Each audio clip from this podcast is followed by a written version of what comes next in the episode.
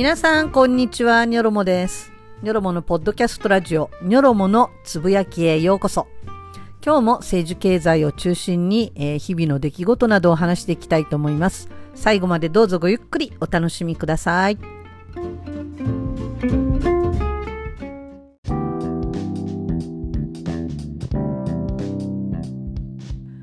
はい、皆さん、こんにちは。ニョロモです。えーまたまた前回から本当にきっちりね、1ヶ月ぐらい間が空いてしまいました。ということで、もうなんかね、マンスリーラジオみたいになってしまっているこの頃なんですけれども、えー皆さんその間ですね、えーお元気でお過ごしだったでしょうか。だいぶね、あの、朝夕寒くなってきましたので、それとね、あの、花粉症なんかもね、まだ秋の陣がありますので、鼻水垂らしていたりとか、えーちょっとね、冷え込んで朝布団吐いちゃっててお腹が冷えちゃったりとかそんなことないでしょうかね。えー皆さんお元気でお過ごしだといいなと思います。えーということで、この1ヶ月の間にですね、またいろいろいろいろいろですね、あの、出来事がありました。えージャニーズ事務所の問題はね、まだ続いておりますし、えー、イノッチがね、発言したこと、それと、えー記者の、記者をこうね、指す NG リストが存在したなんてことでね、また揉めたりなんていう話があったりですね。えーそれから最近では、えー埼玉県のね、子供虐待、えー防止条例みたいな、これの案があまりにもひどいということで大変問題になりまして、えーまあみんながいろいろですね署名活動をやったり、えーまあ、ネットでねネットデモみたいな、えーことをやったりしてですねもう本当に反対の声がたくさん上がって、えーこれはもう無事に取り下げになりましたね。これはすごい良かったなと思います、えーそれからね、え滋賀県東近江市の市長の暴言というか、えオルタナティブスクールとかねああいうフリースクールをもう全然認めないっていう、えー子供をちゃんと学校に行かすのが正しい親のあり方だみたいな、まあ、そういう発言ですよね。ちょっといつの時代の人なのかなっていう感じだったんですがいま、えーだにあの反省はしてないみたいですね。自分の言ったことに対して。もうすごい信念を持って言ったということでもう堂々とねあの、まあ、別に取り下げる気もないしやめる気もないしまあ別に何か言ったからっていちいちやめる話ではないんですけれどもね世の中ね。でもちょっとやっぱり認識がおかしいなっていうのは、えーこの東近江市の住民の方に対してはね本当にお気の毒だなと思うような市長さんがやってるなと、えーそういうことがありましたね、えーでもこういうことねいろいろいろいろまあいろんなあのえー事件であったり事故であったり、まあ、裁判の結果であったりとかいろいろありますけれども一番の問題はやっぱりあのハマスとイスラエルの戦いが始まってしまったというもうこれに尽きると思います、えー10月7日の日ですね。この日なんかあのユダヤのお祭りの最終日だったみたいな風に書いてあるニュースもあったんですけれども、まあ、ユダヤには3つのなんか大きなねお祭り祝日みたいなものがあって、えーこの日もそんな日だったりしたようですね。10月7日土曜日だったので土曜日っていうとユダヤ教ではですねこの日が、えーっと安息日になるんですね。あの普通の暦だと日曜日はお休みですけれどもユダヤの暦ですとね土曜日がお休みになってるはずなんですけれどもどうなんですかね、えーまあ、この日に、えーハマスの方からハマスの方っていうか、まあ、ガザのねガザ地区を実効支配しているハマスがもうとんでもない攻撃をイスラエルの方にやったと、まあ、同じ一つの国の中の話なんですけれども、えー700キロにわたる高さ10メートルものこの分離壁で、えー隔てられているガザ地区とイスラエル。ここの間の戦いはもうずっと続いています、えー今回はこの話ですね。この話を中心にしていきたいと思います。ということで、えー最後までどうぞお付き合いください。まずあのこちらをお聞きください。こといいですか？やはりあのこういう会見の場はあの全国に生放送で伝わっておりまして小さな子供たち自分にも子供がいます。ジャニーズジュニアの子たちもいますしそれこそ被害者の皆さんが自分たちのことでこんなに揉めているのかっていうのは僕は見せたくないのでできる限りルールを守りながらルールルールを守っていく大人たちの姿をこの会見では見せていきたいって僕は思ってますのでどうかどうか落ち着いてお願いします。ありがとうございます。知ってた知らないかじゃなくても知ってるでしょと。いう隠し事なしにね嘘なしにしっかりと、えー、うん、正面を切ってね正々堂々と、うん、話をしてもらえればなとじゃないと皆さん納得しない人が多いんじゃないかなと思いますけどね。はい。ということで、今のはイノッチと近藤正彦さんの、えー、声を聞いてもらいました。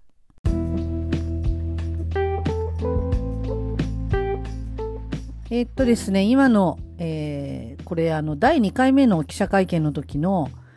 えー、っとね、まあ確かに、えー、東京新聞のえー、何磯子さんだっけな、えーとまあ、あの方がですね記者の方が、えー、本当にずっと刺されなかったずっと手を挙げてるのに刺されなかったりした人たちがですね結構大騒ぎして、えー、大声で質問を浴びせかけたりとかもしていたのはまあ確かなんですけれども、えー、それでもですねこれを言葉を命が言ったっていうのはすごくあの違和感があってですね、まあ後になって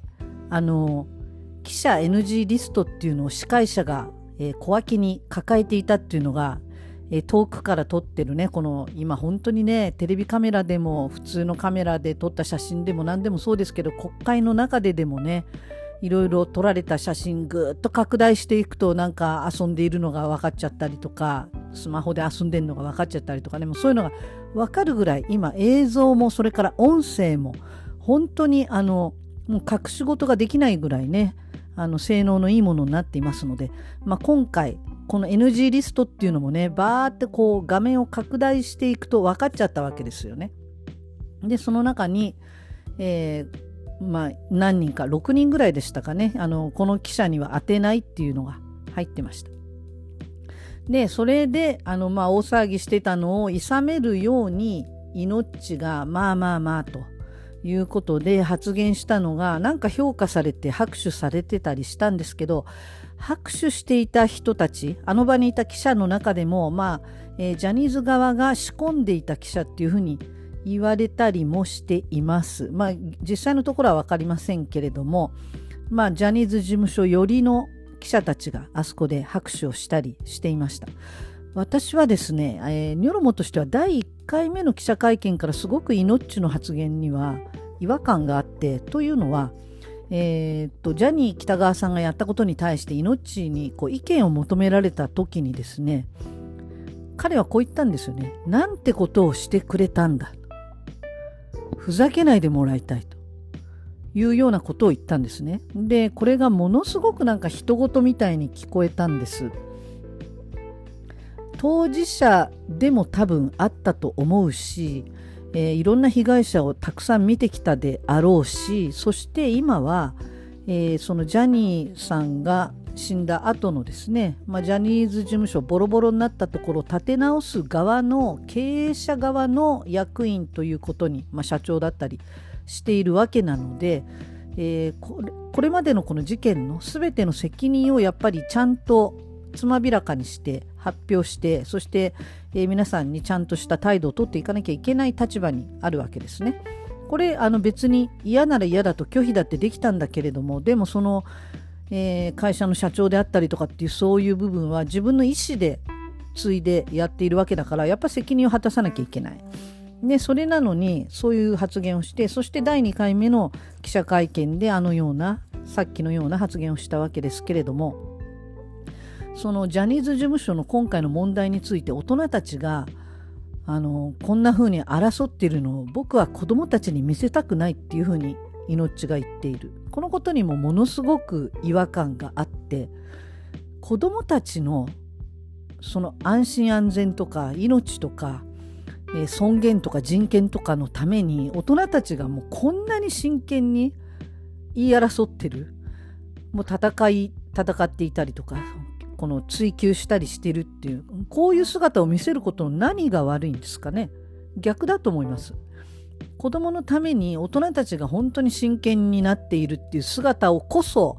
子供には見せるべきだしそこで初めて子供たちからあやっぱり行ってよかったんだ。訴えてよかったんだ。僕のことを守ってくれる人がいるんだっていうそういう信頼関係が初めて生まれる。何を言ってももう見て見ぬふり、えー、聞いて聞かぬふり何もやってくれなかったそんな大人たちがやっと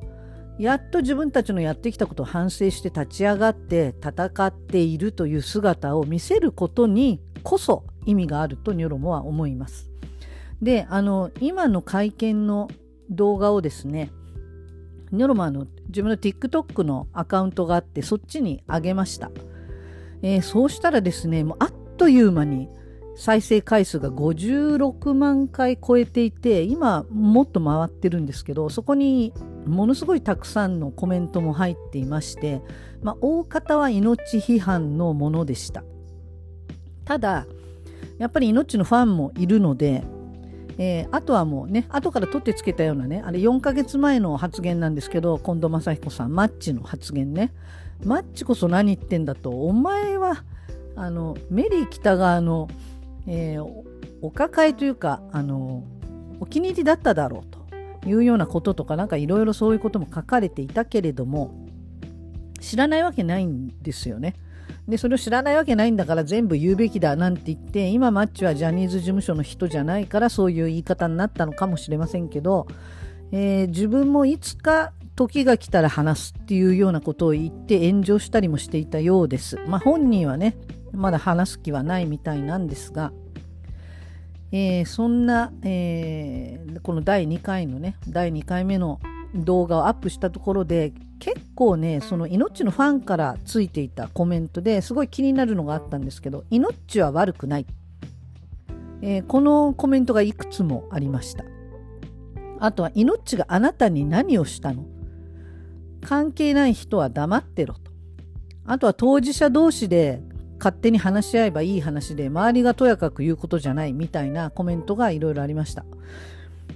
えー、っとねこれすごく良くない考え方だなと思うのが、えー、何点かあって命は悪くないって言ってるけど今責任ある立場にあるので命が性犯罪を犯したわけではないです。でそのことは誰も批判していません。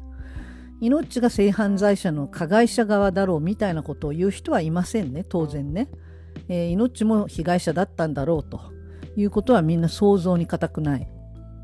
それなので、えー、それを批判する人はいない。だから命が悪くないって言ってる人はそこを混同してるなと思います。彼は今責任ある立場にあるので、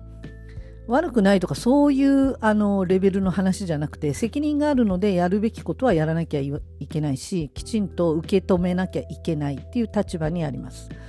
それから命があなたに何をした？って私は何もされていません。もちろんそうですけれども。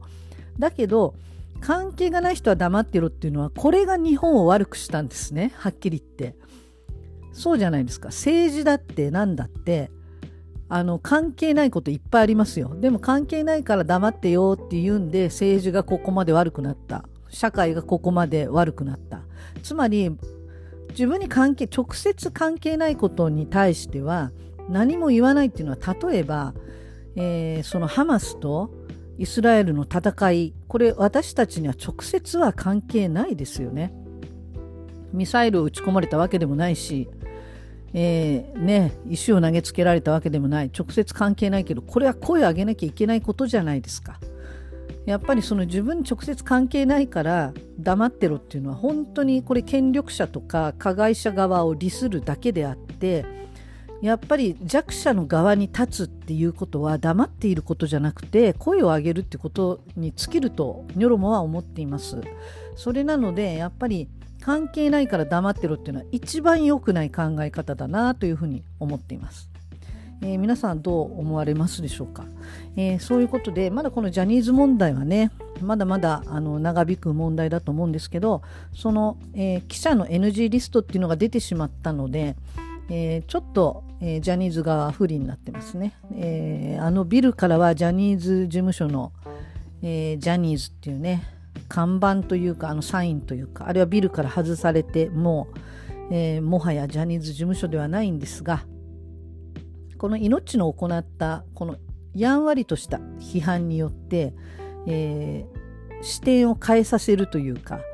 えー、この今課題になってるようなことから目をそらさせるというか話題変えちゃうってこういうのトーンポリシングっていうことでねもう教科書に載せたいようなトーンポリシングだっていうことでね学者さんからいろいろ批判されたり、まあ、指摘されたりもしていた井ノ原さんちょっと今までね善人っていうかすごく人がいい優しくて本当に穏やかでみんなに気配りができるいい人っていうイメージがすごいあったのでちょっと残念だなというふうにニョロモは思いました。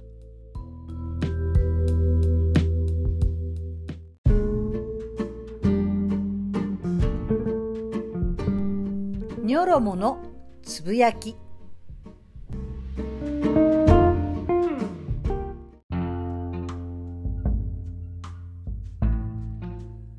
えー、2023年10月7日ハマスがイスラエルに対してこれまでにない激しい攻撃をしました。ハマスっていうのはうん、まあ、イスラム過激派的なあの団体というかただ政党なんですよねこれね。選挙で選ばれている政党です。えー、まあ、実効支配しています。2007年から、えーまあ、ガザ地区を実効支配しているのがこのハマスという人たち、まあ、団体というか政党ですね。で、えーま、このハマスが今までも、まあ、中心になって戦ったりもしてきましたけれどもこの2007年に実効支配してからですねもうちょうどその時からガザ地区はイスラエルによってあっという間に分離壁で分断されてしまってこう囲われてしまいました。で出入りできる場所も2箇所だか3箇所だかしかなくて、えー、まあ、空のない牢獄あ天井のない牢獄とか天井のない監獄とかっていうような言われ方をしています。もう出入りもすごい大変だし、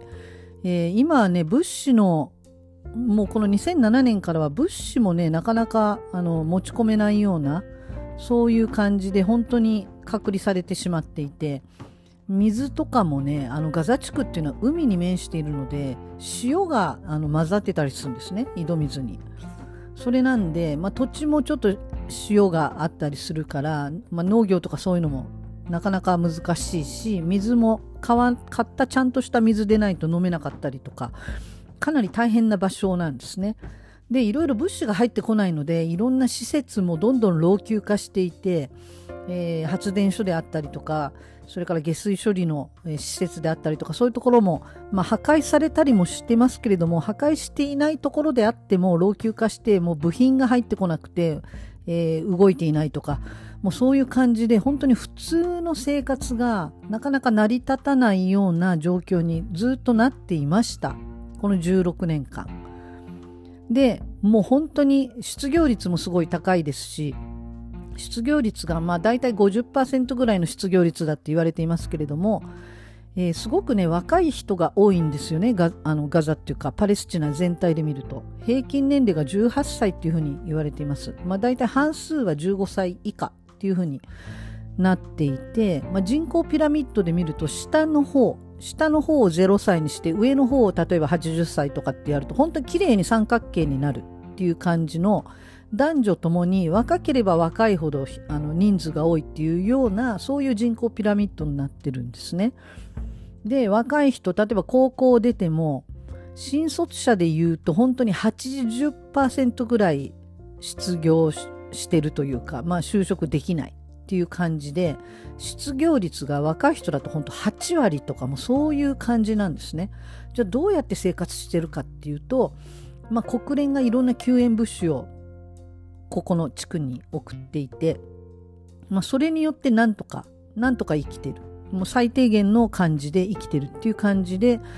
なってるんですがこの地区ねどんどんあの人口増えていってるんですね。今はこのガザ地区、えー、種子島ぐらいの大きさっていうふうにねよく形容されます。種子島ぐらいの大きさのところに222万人以上住んでいるっていうふうに言われています、ね、ざっくりニュースなんかだと200万人みたいに言われてるけど220万より220万人よりもっと多く人が住んでいるっていう状況になっています。えー、そんな感じですのであの本当にねそこに住んでいる人が仕事がちゃんとあって生活に生きがいがあって楽しく暮らしてたらイスラエルに対して攻撃しようなんて思わないと思うんですよ。だけどやることもない仕事もない。もうただブラブラしていたらやっぱりそういう悪い方に向かっていくっていうかイスラエルに対する恨みしかないし自分たちの生活とか未来にはもう本当に希望も夢もないわけですよね。そんな中でずっと、えー、閉じ込められて生きてきた人たち。そして年がら年中攻撃をされたり空爆をされたりっていう中で生きてきた人たち、えー、家族やね親戚や友達もどんどん失っていって本当に悲惨な中で生きてきた人たち、まあ、その中でどうしてくれるんだと。ハマスが政権を取ったけれども、まあ、ちゃんとあの選挙してね政権を取ったんですけどハマスが政権を取っても何にも変わらないじゃないかっていうことでガザ地区の中でこの夏、えー、ハマスに対する、えー、まあ、批判をするようなデモが行われたっていうのも、えー、今回ねハマスがこんな暴挙に出たっていう一つの理由になってるんじゃないかっていうふうに言われています。えー、それとエジプトがイスラエルに歩み寄っていたもう少しでねこう、えー、国交正常化みたいになるところのタイミングでですねやっぱりあの他のイスラム諸国に関してもイスラエルに歩み寄ってるところがあるんですね最近。でそんな中で、えー、まあ地元の人たちからもデモを起こされてしまう。そしてエジプトもイスラエルに行ってしまう他の諸国もイスラエル寄りになってしまうっていうような危機感自分たちパレスチナ人たちだけが取り残されてしまうんじゃないかそういうね危機感が本当にハマスにはあったんだと思うんですね。なぜかといえばこれまでイスラエルってあのガザ地区から、まあ、本当にしょぼいロケット弾しかパンパンってこうやってないんですけれども10倍返しぐらいされてきたんですよ今まで。ずっとね、まあ、1やれば10返されるっていう。それをやってきたのに今回はですね本当に短時間に2500発以上のロケットを撃ち込んだりしてるんですね。でそれによってイスラエル側で1400人もの死者が出たっていうふうに言われています。で結構やり方も今回すごい用意周到で本当に計画が練られていて、えー、海からも、えー、入っていってますしそれからあのパラグライダーみたいなねああいうんで、えー、レーダーに引っかかんないように、えエンジンとかそういうのもない本当にアナログなもので、えあの分離壁を越えていったりとかですね。あとはその分離壁のところでもあの金網のところがあるんですね。あの、まあ、ちょっと上の方なのか北の方なのかな。その金網のところを爆破して、えー、そのままオートバイで、えー、戦闘員たちが、えー、なだれ込んでなだれ込んでというか出ていくというのか。イスラエル側にバーッとこう行ってですね。でイスラエルには器物っていうものがあってそこまああのみんなで助け合って農業をやるような場所なんですがそこの村を襲撃したりそれからあのここの分離壁のそばでやっていた音楽祭ですね。まあなんかそのユダヤのお祭りの最後の日だったみたいなので、音楽祭みたいなところになだれ込んでいって、もう虐殺をしたり、人質を取ったりっていうのを今回やりました。で、えーと、人質に取られた人も200人以上って言われているしそれからその器物っていうところはねその農作業をやる人たちその、えー、労働者として東南アジアからかなりの人たちが出稼ぎに行っていてタイの人とかねそういう人たちもかなり殺されてしまいました。で今回は本当にイスラム国 ISIS みたいに首を切り落としたりとか、えー、後ろ手に縛って、まあ、殺害したとか結構あの残虐性のある、えー、殺害の仕方をしてたっていうのが、まあ、赤ちゃんなんかもねもう情け容赦なく殺したりしているのでもう本当にあの憎しみに満ちた殺害の仕方をしてるっていうのもすごく問題になりました。それなので本当になんてことが始まっちゃったんだろうっていう感じだったんですが本当に2500発撃たれるとさすがのアイアンドームも迎撃しきれないでたくさん着弾したんですね。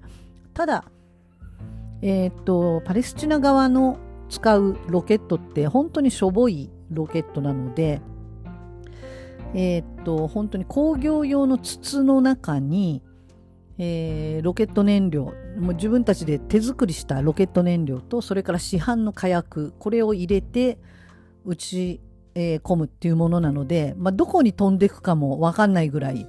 あの結構本当にいい加減でしょぼいっていうのがあのこのパレスチナ側のロケットなんですね。えー、っとねなんかね海外の記事に載っていたのがえー、なんか本当に洗練されていない unsophisticated weapons っていう風にねあの表現されるぐらいあのしょぼいもの。これワシントン・インスティテュート誌っていうのは2008年の時の記事にそういう書かれ方をしています。ハマスのカッサムロケットっていうものですね、まあ、そういうもの。あとは今回は無人のドローンも使っていてえー、それで戦車をね攻撃して戦車を戦車を奪ったりもしていますね。で最近のあの戦争って本当にでっかいミサイルとかそういうのじゃなくても、まあ、ウクライナ戦でも見るように本当にあの安い無人ドローンであの、まあ、そういうミサイルみたいなものをね積んで撃つっていうこともできるような時代になってきてますので、えーまあ、今回もそういうようなもうお金がないハマスなのに、まあ、結構な攻撃をしたっていうふうになっています。だから今回2500発以上撃ち込んだっていうのは要するにその分離壁を越えていくそっちの方にあの注目されないように陽動作戦というか、まあ、そのロケットの方にみんなが注目してる間にみんながこの分離壁を乗り越えていったっていう感じの作戦のようになっていました。でこの実行の数日前にエジプトがイスラエルイスラエルに対して、まあ、イスラエル政府に対してハマスにねなんか不穏な動きがあるから、えー、数日中になんか大きいことをやりそうだよっていうね警告を再三していたんだけれどもイスラエルの方はそれをまあふふっていう感じで聞いてたんでしょうね。今までが本当にしょぼいのでしょぼいロケットが飛んできて、まあ、ミサイルでバーンってお返しするっていうそういうのを繰り返してきたので。ただですねこれ本当に前にも結構な、あのー、人が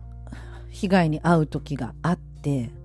その時はね2000人以上ですかね、えー、それぐらいの人が亡くなりました。その時、まあ、日本例えば日本の人口で換算してみると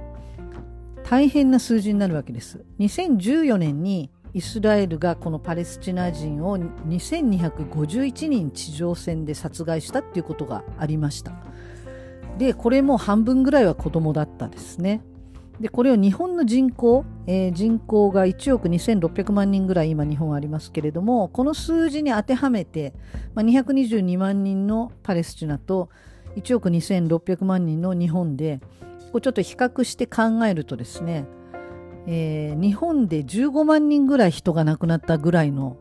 それぐらいのインパクトがある数字なんですねパレスチナで2251人ってなると。ところがですね今回10月24日現在で、えー、ガザの死者、えー、5791人そのうち子どもたちの犠牲は2360人というふうになっています。すでに2014年の時のもう倍倍以上の人が亡くなっていてもう子供だけでもその時の死者数を超えているっていうとんでもない数字になってるんですね。これ24日現在なので、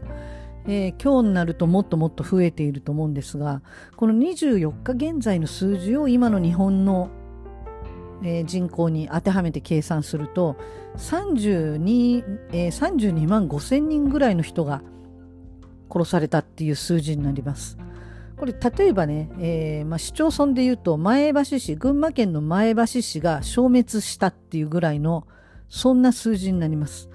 もう本当に考えられないですよね、えー、な本当になんでこんな無謀なことをしてしまったんだろうって。もうやられまくるのは分かりきっているのにでもそんなことをしてしまったハマス。急祖猫を噛むじゃないですけれども本当に、えー、地上戦を今アメリカがイスラエルに対してもうちょっと待てというふうに要請を出しているそうなんですがそれは何でかっていうとえっとまあイスラエルの他にその周りにもあとアメリカ軍がね駐留している場所が何箇所もありますそこで、えー、反イスラエルの機運が高まってアメリカ軍の方にも、えー、いろんな攻撃が来るんじゃないかとその周辺諸国でそれなので迎撃ミサイルなどの、えー、いろんな装備なんかが、えー、ちゃんとできるまではちょっとイスラエルは地上戦はまだ待っててくれっていうふうにバイデンさんはお願いしたそうです。ということはその、えーまあ、迎撃できるぞみたいなもう準備ばっちりだぞっていうふうに米軍の方がゴーサインを出したらイスラエルは地上侵攻を始めるっていう話になりそうなんですね。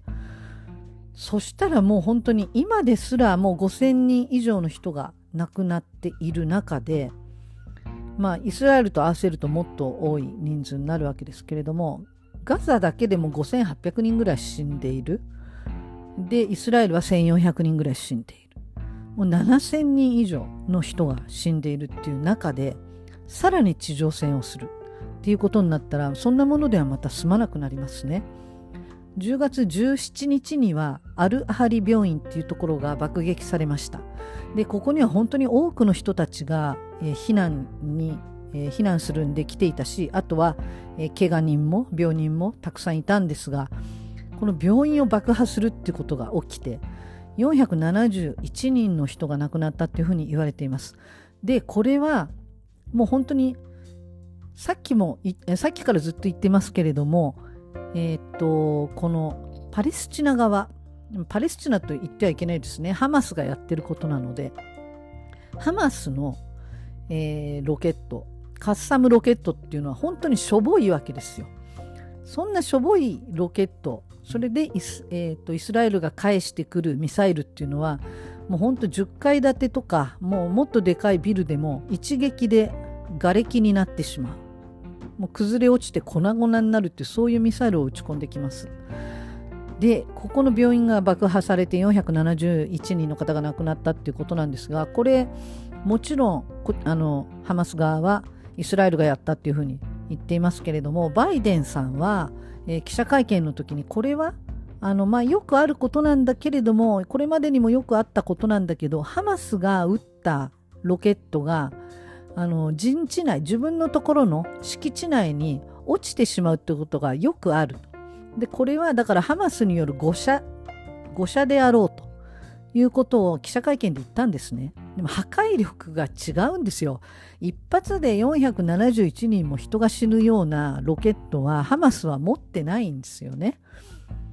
だからどう考えても無理があってこれはもうイスラエルが間違いなく狙ってやったなというふうにしか思えないしエジプトとの間の国境のところここの国境のところでいっぱいあのパレスチナの人たちがエジプトの方に逃れようとして、えー、いっぱい人が来ていてそこに国連職員も、えー、人をさばいたり、えー、いろいろヘルプをするのに行ってたそこも攻撃してますからイスラエルは、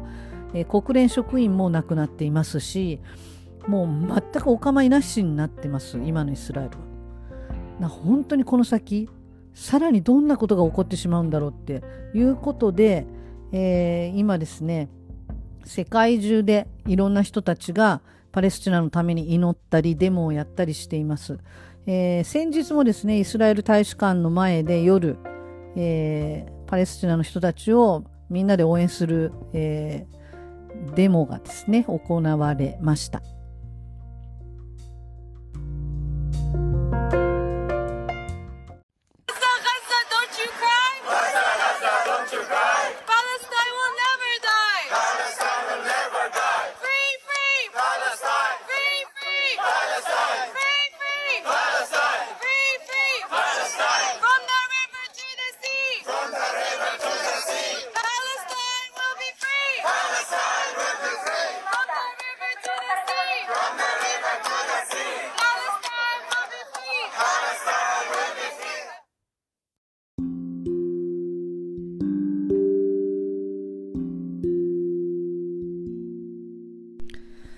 えっと、今回のことを一番注意して、えー、考えなければいけないのは、ハマスイコールパレスチナではないということですね。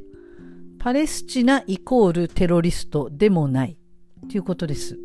ここをごっちゃにしてる人が本当に多くて、特にアメリカの人たちといろいろ論争するとですね、えー、ニョロモがいろんなこうアメリカの人たちがイスラエルのために戦えとか立ち上がれみたいなところにパレスチナの話を書いたりするといろんな人がこううん何言ってんだみたいなこと書いてくる人たち、まあ、そういう人たちの意見を集約するともうパレスチナみたいなテロ国家はテロ国家というか、まあ、テロリストたちは全員もうなくしてしまえと。そういうような考えになってるんですが、これイコールじゃないので、もうここがもうそもそも間違っていて、それがやっぱりアメリカのプロパガンダとか、イスラエル寄りのあの日々の報道とかそういうものによってそういうのが刷り込まれているのかなというふうに思います。パレスチナイコールテロリストではありません。ね、実際問題、今あのネット上に出回っている1930年代から1940年代ぐらいのパレスチナの写真、もう本当に美しい街並みで、女性も本当に自由に暮らしていて、学校にも通っていて、えー、洋服とかもね、ああいうイスラム世界にあるようなヒジャブみたいなああいうのを被ってる人なんか一人もいないですし、みんなね、ミニスカートみたいな履いてるようなもう自由な人たちもいっぱいいて、あの、まあ、これアフガニスタンとかもそうなんだけど、イスラム関係の国って本当どんどんどんどん厳しくなっていって男社会になっていって男に支配されているような社会になって女性の自由がどんどんどんどんなくなってきてはいるんですけれども、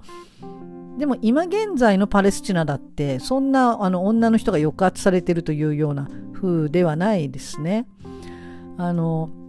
本当に昔のパレスチナは美しい街並み。で自由もあって、えー、もうなんか文化レベルもすごい高い感じがします。写真を見ていると、えー、今もあのパレスチナの人たち女性はねあの刺繍をやっててあの生計を立てていたりするような人が多いんですがそういう刺繍をね女性たちが集まってやっていたりっていうようなそういう写真もあるし、えー、で昔はねユダヤの人もパレあのアラブの人も仲良く暮らしてたんですよね。パレスチナの地で。であのお互いに結婚式にあの相手を呼んだりとか。それぐらい仲良くしていたのに、やっぱりこれ本当に歴史が良くないというか、第一次世界大戦で、まあ、アラビアのロレンスで有名ですけれども、トーマス・エドワード・ロレンスっていう人がですね、まあ、イギリスの軍人ですが、この人がオスマン帝国をあがあの辺を支配していたんですけれども、オスマン帝国に対して、えーまあ、戦いを挑めというふうにけしかけたんですね、アラブの人たちに。あの、アラブ人の人たちに、えー、戦いをけしかけて、そして、えー、イギリスはアラブの人たちの国、アラブの国を建国するために、えー、協力する、そういう心づもりがあるよっていうふうに囁いたわけですね。だけど、それと同時に、まあ、ロレンスの知らないところでなんですけれども、他の人がですね、ユダヤの方にも同じことを言っていた。あなたたちユダヤ人の国を作るのにイギリスが力を貸すよ。これ両方に同じことを言っていて、もう本当に裏切る形になって結局はアラブの国はできないことになってしまったわけです。で、イギリスは石油とかそういうものを手に入れた。もう本当に、まあ、イギリスが本当に罪深かったなとしか言いようがないんですけれども、で、その後国連とかそういうのも経て、1948年にイスラエルが建国しますというふうに建国しました。で、これによって、まあ、アラブの、アラブ諸国はそんなことも一切認めてないんですよ。だ今だって世界地図、アラブが使っている世界地図、あそこイスラエルっていう国は書いてないです、地図に。パレスチナっていうふうに書いてある。だそれなのにイスラエルはまそこにどんどんどんどん入植者をま送り込んでいったわけですね。あの一時まあ、一時的にはその入植者の数を絞るっていうこともしたようですけれどもでもどんどんどんどん送り込んでいったそして第二次世界大戦で、えー、ナチスによってユダヤ人が迫害される、まあ、その時になってどんどんさらにイスラエルに逃げてくる人がたくさんいて、えー、そしてその第二次世界大戦が終わった後、イスラエル人はこんなひどい目にあったっていうことで、世界中がユダヤ人に対する負い目を覚えるというか、ユダヤ人のあの人たちに対して本当に気の毒で、えー、そして自分たちも申し訳ないことをしたみたいなそういうなんか空気ができてるところにどんどんどんどんやっぱり入植者は、えー、増えていったわけですね。そして今ガザ地区とそれから、ヨルダン川西岸地区この2箇所が、えまあ、パレスチナ人が住んでいい場所他はイスラエルという国でユダヤ人が住むところっていうふうにまあ、勝手にというかなんというかそういうことになってしまいました。70万人ものパレスチナ人がいきなり住む場所を奪われたわけです。その当時ねイスラエルという国が建国した時に。今もっとたくさんの人がいますけど。で今現在ガザはそうやってもう本当に隔離されて何も物資も送り込まれないような電気もす、で、さらにこの、え、戦いの後ですね、電気、水道、それから燃料、すべて食料も全部ストップして兵糧攻めにしてるっていう、まあ、これが国連による、まあえー、戦争犯罪であるってことで警告されていることですけれども、お構いなしにやっていますね。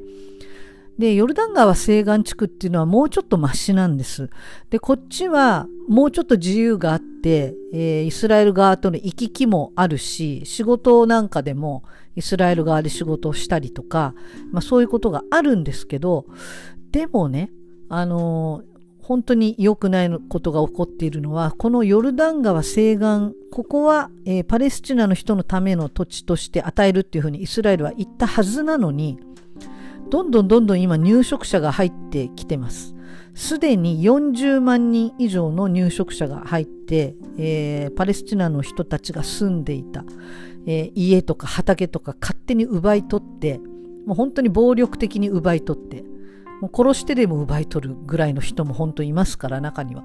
そうやって奪い取って、えー、家も、まあ、ブルドーザーで押しつぶして、そこに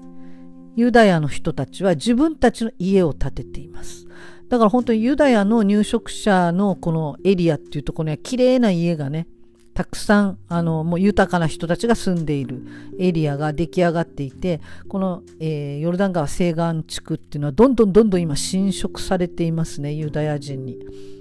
最初と違うもう約束が違うじゃないかっていう感じになっています。もうでこれは増える一方です。で一度住んでしまうと出ていくことはありません。どんどんどんどん増えています。ということで、本当にパレスチナの人たちの自由も人権も、それから住む場所も、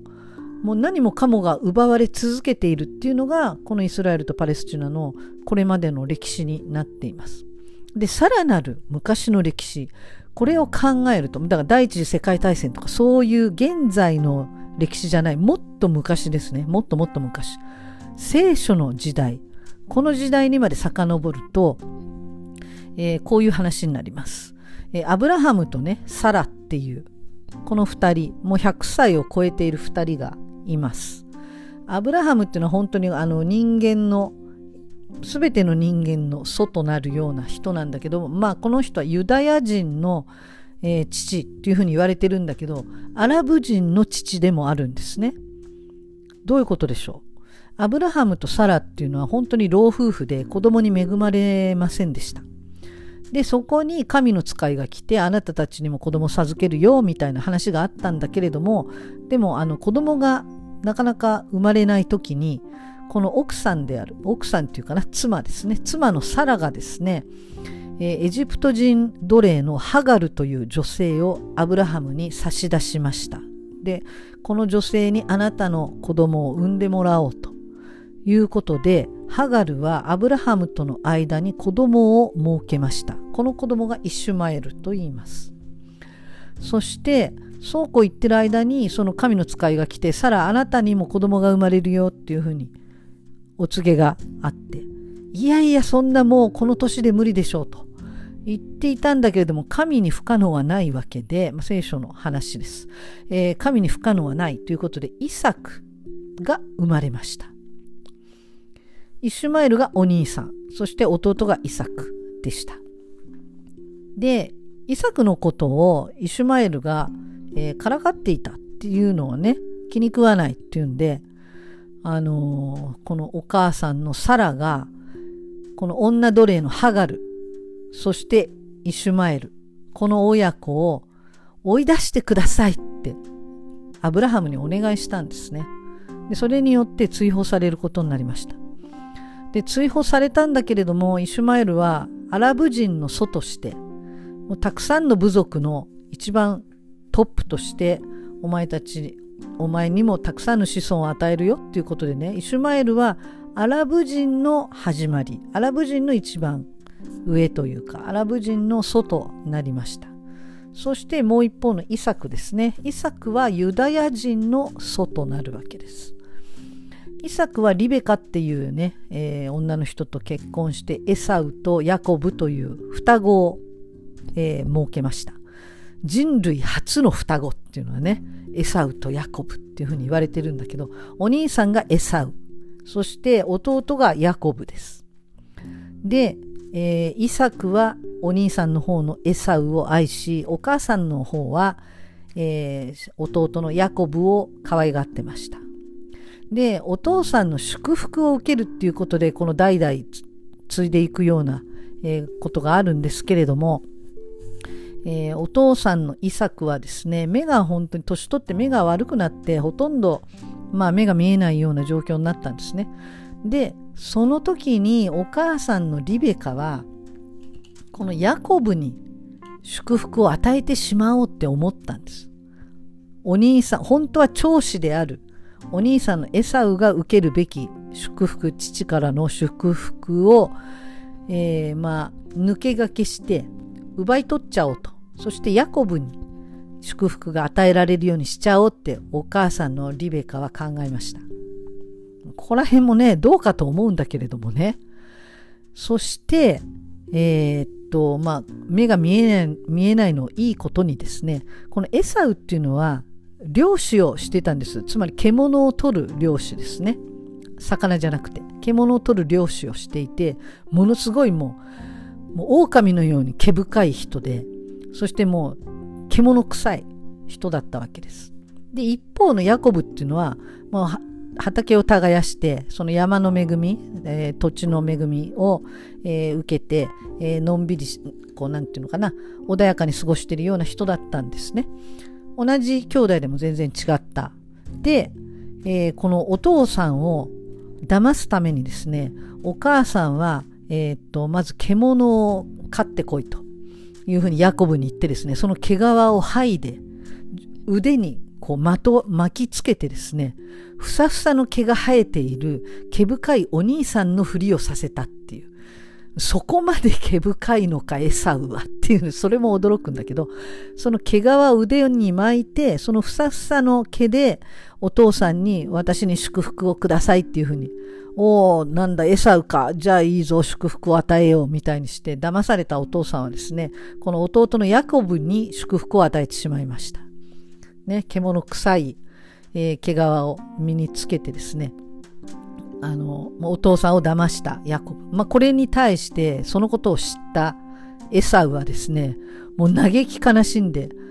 父よ私にも祝福を与えてくださいって泣いたんだけどもうヤコブにあげちゃったからもうお前には残ってないんだって言ってもうそれでもうエサウは大泣きしてですね。許さんともうこれは弟ヤコブを許さない。もう殺すと。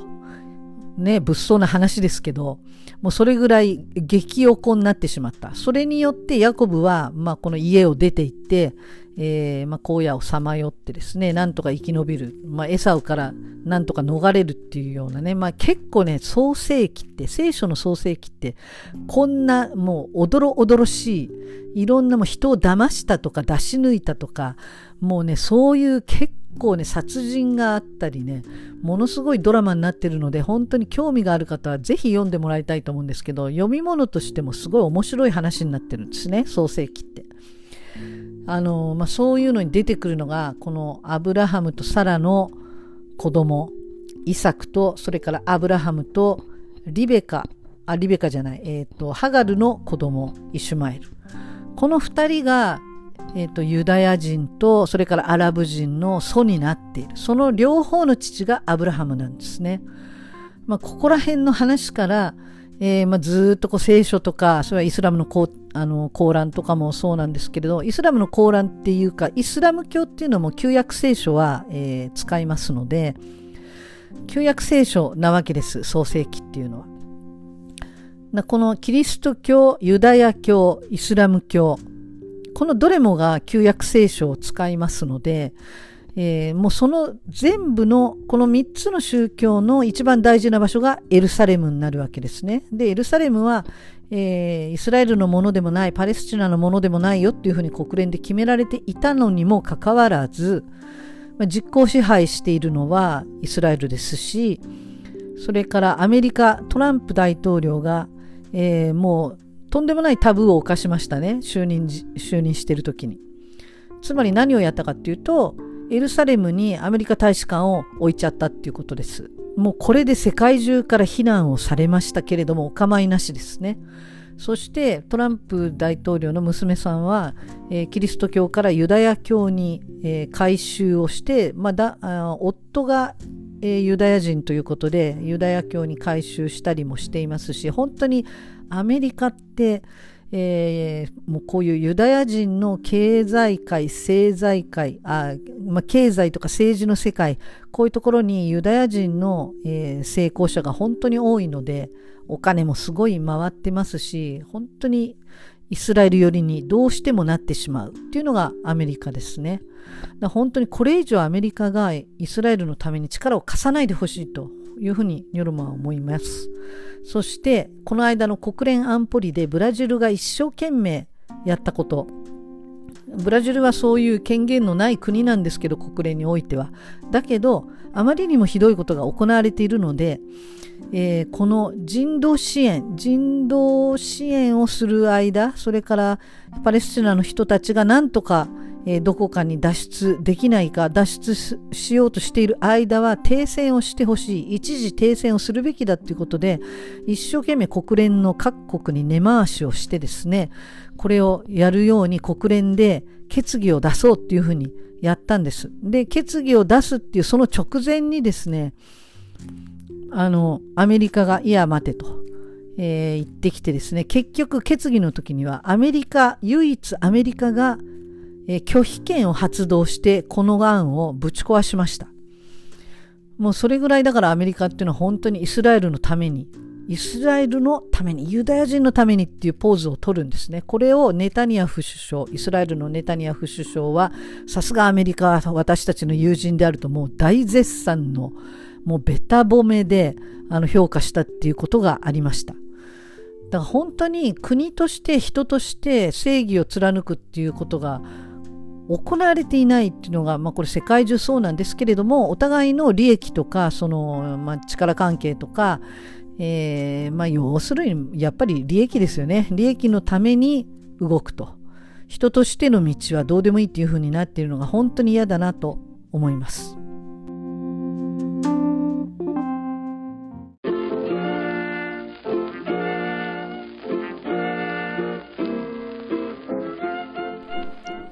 えー、ということで、いろいろ話してきたらもうまた1時間になってしまいますね。すみません、毎回長くてね。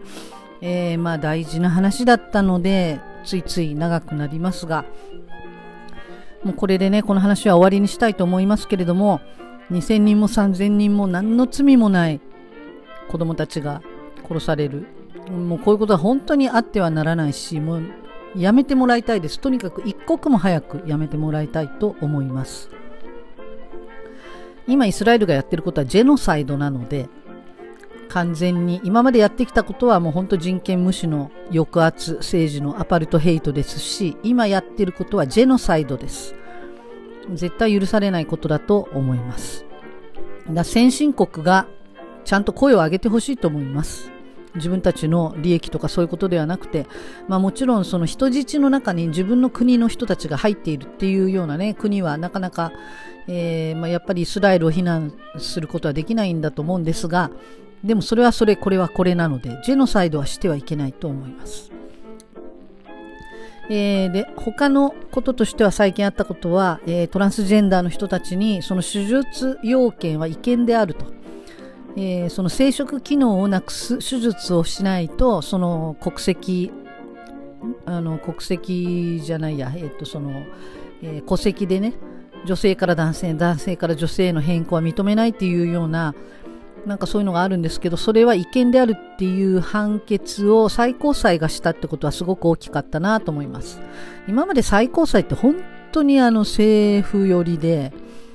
えー、地裁は素晴らしい判決を出したのに高裁になってあれ？ちょっと変だなってなってもう最高裁になるともう完全に政府寄りっていうそういうパターンが本当目白押しだったんですが、この件に関しては違憲だということで人権を本当に尊重した判決が出ました。で、それとは別件で、やっぱりその、私、女なのと言って髭を生やしたおっさんが、えー、女湯に入るってことはあってはならないので、本当にトランスジェンダーの人ならもちろん別にあれだと思うんですけれども、でもやっぱりそれでも体が男性でトランスジェンダーで女に入る入ってくるのなんか絶対嫌だっていう人はいっぱいいますしその女性のエリアにどういうふうに、えー、どこまで許容できるかそれからその本当にトランスジェンダーの人だったら入っていいのか悪いのかでもそれは本当なのか本当じゃないのかどうやって見分けるのかとかそういう問題はまた別のこととしてあると思うんですね。だからもうこの判決が出たからもう何でも OK っていうわけではないと思いますしそれはそれでやっぱり性犯罪を防ぐための手立ては必要だというふうに思いますただそれを理由にして人権がないがしろにされることはやっぱり良くないなというふうに思います、えー、埼玉県のね子ども虐待、えー、反対のなんか条例これも本当にひどかったですしこの田村匠さんっていう議員さんえー、自民党の人なんですけれども、えー、本当にお粗末でした。で、この人、あの、えー、要するにですね、一人で留守番とか、えー、一人で登校するとか、公園で遊ぶとか、そういうの全部親の虐待であるっていうふうに、そういうふうに言った方なんですね。まあ、アメリカなんかでは12歳以下の子を一人で留守番させると、まあ、児童虐待で親が逮捕されるので、必ずベビーシッターとか、それから、えー、親戚の人とかねおじいちゃんとかおばあちゃんとかそういう人が必ず見るって、まあ、命の危険もあるのでねアメリカの場合は完全に。そういうのもいろいろありますけれども日本の場合例えばこの埼玉の場合えー、っとこの保育園の待機児童数がめちゃめちゃ多いとかですね。そういうのも全然手をつけていないで何言ってんだとやるべきこと先にやれと。お母さんたち怒るのは当たり前で、そんなこと言うんだったら全部の学校にスクールバスつけろよと。でそういうことももちろんないですね。アメリカの場合はスクールバスがあったりしますけど、そういうのももちろん日本はない。どうすんだと。どうやって子育てすんだと。あんた子供育てたことあんのかと。いうことで、とにかく日本全国から反対意見が寄せられて、えー、この、えー、条例案はえ取り下げるということになりました。ただし、この田村議員、こう言ったんですね、記者会見で。私たちの言葉足らずにより説明に不十分さがあり、県民の皆様に不安を与えたことを猛省していると。謝罪はしました。ただ、この内容、そして手続きについては歌詞はなかったと思っているというふうに発言しています。つまり私たちに落ち度はなかった。間違いはなかったって言ってるんです。内容に。だこれまた出してくるのかなっていう感じがしますね。この人靖国神社でなんかドヤ顔で撮ってる写真とかツイッターにああの、まあ、X っていうね今 X ってなってますけど、まあ、ツイッターに上げてたりですね、えー、まあ、かなり右翼的な方のようですがこういう人たちに共通している家父長制度父親が偉くてそして母親は家を守るべき子供を育てることに専念すべきみたいなこの家庭像のこのステレオタイプをなんか未だにがっちり抱え込んでるっていうのは本当にあの時代に即さない。本当の家庭の在り方が分かってない。多分子育てしたことないみたいな人としか思えません。まあ、こういうのもね本当に問題だと思いますしあとはその小児科医が女児に対して繰り返し性犯罪を行っていて逮捕されたっていうのもありましたでその小児科医は5回目の逮捕だったっていうんですねもうこれも不思議でしかないんですよ。なんで4回も5回も同じこと繰り返されるの？歯科医師免許取り上げればいいじゃないかと。どうしても医者がやりたいんだったら、その小児科医はやらせないっていうふうにするべきじゃないかと。でこれでもう今までもその四谷大塚の先生だとか、この間は中学校の校長が自分の生徒、つまり中学生に手をかけていたっていうのも問題になりましたし、日本版 DBS っていうね、その子供に対して、え、関わる仕事に就く場合、この人にそういう子供に対する犯罪歴がないかっていうのを、えー、調べることができるっていう、そういうのをするべきだろうと。ニョロモももうずっとそれ言っていますけれども、なかなか与党が賛成しないようですね。つい先日、群馬県の県警本部長をやってらした方も、その人の講演を聞きに行ったんですが、この子供の性被害に関するね、講演を聞きに行ったんですが、その中でもやっぱり日本版 DBS、これをやるべきだという機運がかなり高まっている。ただ、与党がまだ賛成しない。で、その賛成しない理由が、それではまだまだ手ぬるい。それでは完全ではないっていうそういう理由らしいんですけど何をどうしたいんだかねちょっとその辺調べてないので分かんないんですがもうとにかくこれは絶対にやってもらいたいと思います。二度と子供に近づけないそういうふうにしないと何度でも手を変え品を変えいろんな仕事について何度でも子供にこの毒画を毒画をかけるっていうかこれ本当にあってはならないことだと思うので、ぜひお願いしたいと思います。それからね、えー、東近江市の、えー、市長さん。不登校の大半の責任は親にある。文科省がフリースクールの存在を認めたことに、えー、愕然としている。国家の根幹を崩してしまう。多くの親は子供を学校に行かせる努力をしている。不登校の雪崩現象が起きる。っていうふうにね、語った。これも本当にびっくりしました。えっ、と、小倉正、正清市長っていうのかな？ちょっと読み方わかりません。小倉さんっていう人だと思うんですけど、本当に問題だと思います。これでネット署名、えー、チェンジオルグで発言の撤回と謝罪を求める署名が、えー、10月19日現在で3万3000筆ほど集まりました。えっ、と、憲法分かってないのかなと。義務教育っていうのは、子供が学校に行かなきゃいけないっていう義務ではないです。それに親が学校に行かせなければいけないという義務でもないです。義務教育の義務っていうのは、え、憲法で言われているのは子供が勉強したいって思った時に親はその勉強をちゃんとさせてあげなきゃいけないよっていう義務なんですね。子供中心なんです。だそこも分かってない。その普通の親だっ普通の親だったらあの学校に行かせる努力をしているだろうと。そういうなんていうのその凝りこた凝り固まった考え方も本当におかしいなと思いました。こういう人たちが本当に家庭はこうあるべきとか親は子供にこうあるべきとかっていうもう本当におかしな認識を持っているのでこういう人に政治はやってほしくないと思います。で、えー、またね衆議院選挙が近づいてくると思うんですけれども今の政権のままだと本当に増税、増税、増税ですよ。この間岸田首相が所信表明演説で経済、経済、経済って言いましたけど、これイコール増税、増税、増税ですので、本当にあの4万ばらまきますとか10万ばらまきますとかあんなもんに騙されてはいけないです。えー、実際問題は年金も増えてます。それからえー、国民保険も増えていますあ。国民健康保険も増えています。えー、それからね、インボイスも始まって、えー、増えています。どんどんどんどん増えています。それなので、え絶対にこれ変えないとダメだと思いますよ。人事じゃなくて自分事としてみんなで声を上げていけたらいいなというふうに思います。ということで、また会いましょう。じゃあね、バイバイ。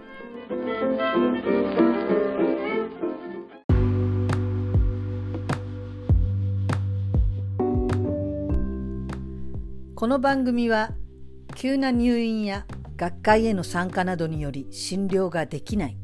そんな院長先生に代わってあなたの歯医者さんで代わりに診療を代行するお助け歯医者さん。テンポラリーデンティストジャパンの提供でお届けしました。それではまた次回。